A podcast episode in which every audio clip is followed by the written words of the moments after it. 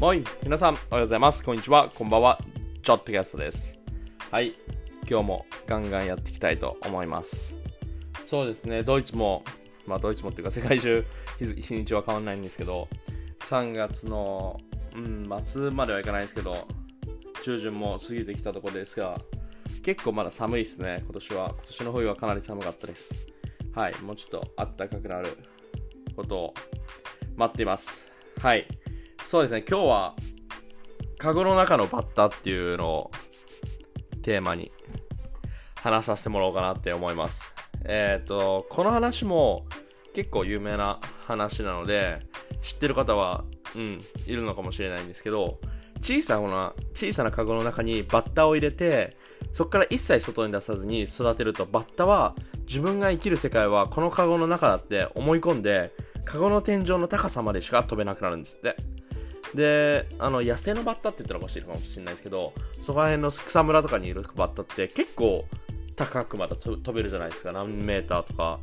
5メーターぐらい飛べるんじゃないですか。そんなわかんないですけど、詳しいことは。でも結構飛べるイメージは僕はあるんですね。で、さっきも言った通り、小さなカゴの中で、じゃあ、カゴの中の、えー、っと、天井が10センチぐらいだったとしたら、外に出した時に10センチ以上は飛べないんですって。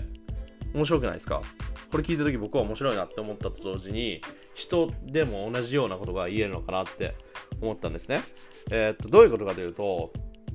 あのー、小さい世界の中で住んでて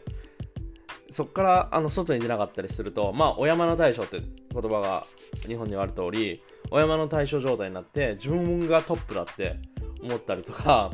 あのー本当はもっと可能性があるのにそっか外から外に出なかっえ出なかったらあの自分の可能性はそこからそれ以上広がることって残念ながらないのかなって思うんですね。だからカゴから出ることって本当に大事だなって僕は思います思いました。このお話を聞いた時に。はい。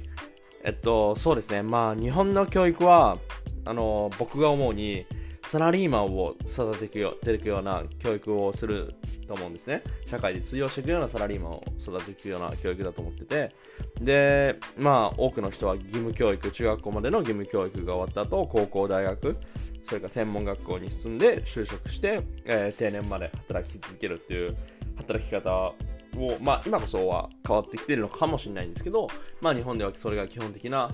あの働き方っていうか人生の送り方なのかなって思ってんですね。で、その、そういう、あの、同じ会社で何年も何十年も働いてるってことは、本当に僕も素晴らしいことだと思いますし、もものすごい僕は、あの、尊敬するんですね。そういう人のことを。で僕は逆に、あの、そういうことができないので、えっと、結構飽きやすいタイプっていうのは、まあ自分のことで、自分のこともそれは理解してるので、まあ、ちょっと自分にはできない生き方なのかなって思うので、まあそれをの逆にそのリスペリスペクトができるのですごいなって思うんですが、えー、僕が今までの人生の中でカゴの中にカゴから出てきた時の経験ってやっぱり19歳の時にドイツに来た時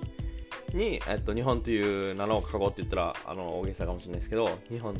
から出てきたっていうのは本当に自分の人生にとって大きかったなって思うんですね。えー、19歳の時だったんで18歳ちょっと。ごめんなさい。10年18年ちょっと。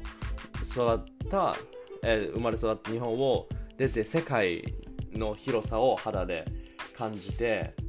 え、っとまあ自分の可能性をまあ当時は自分の可能性を感じたっていうよりも不安しかなかったですけど今はあのね可能性がもっともっと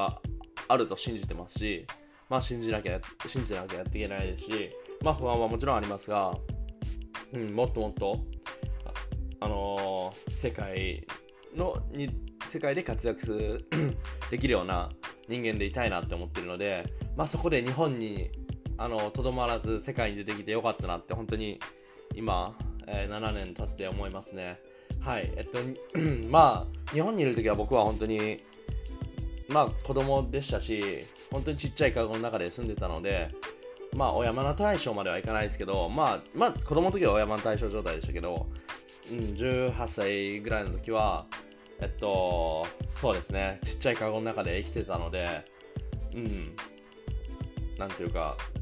たくさんの、えっと、今のような考え方、まあ、もちろんその時は子供だったのであれですけど、はできてなかったと思いますし、えっと、そうですね、世界を、自分のカゴの中の世界しか知らなかったっていうのは、絶対あると思うんですね。で、今でもまだまだあのカゴの中にいるのかなって自分は思うんですけど、もっともっとカゴの外に出て行って、えっと、カゴの中だけではなく、もっとそこ外の世界があるんだぞっていうのは知らなきゃいけないなって思いますね。それをいかに意識して生きていけるかっていうのは大事だと思うんですね。で、今は僕はあの会社であの勤めさせて働かせてもらっていますけど、その会社の中で、あのポジションをいただいていて、そこで働いてても、そこが、あのなんていうんですか、えっと、最終地点って言ったらおかしいかもしれないですけど、最終地点みたいな感じで、あのポジションの上で満足して、まあ、あぐらをかくって言い方があるかもしれないですけど、あぐらをかいてたら絶対ダメだなと思ってて、そしたら、あのー、そのカゴの中にずっととどまることになりますし、えっとね、まだまだ僕も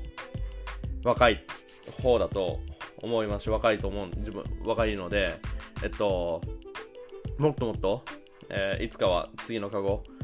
っていうか、今のカゴの外に出てきるような、あの、もう天井をぶち抜いてでも出てきるような、あの生き方をしたいなって思っています。はい。えっと、まあ、前も言ったのかもしれないですけど、今の時代はこの時代がすごく必要な時代で、えっと、会社にしがみついてるような生き方をしてたら、まあ、じゃあもし明日会社がなくなってしまったら、えー、社会に、あの価値を提供できるのかっていうのが求められる時代だと思うので、えー、会社の中でだけ、あのなんて言いますか、え、地位を築いてるだけじゃ全然全あのダメだと思うんですね。なのであのカゴの中だけではなくてカゴの外を見てあの外のあの空の広さを感じてもっともっと上に行かなきゃダメだっていうのを常に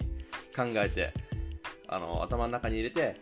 生きていきたいなって思いますね。はい。カゴの中にとどまらずもっと外の野生のバッタになってもっともっと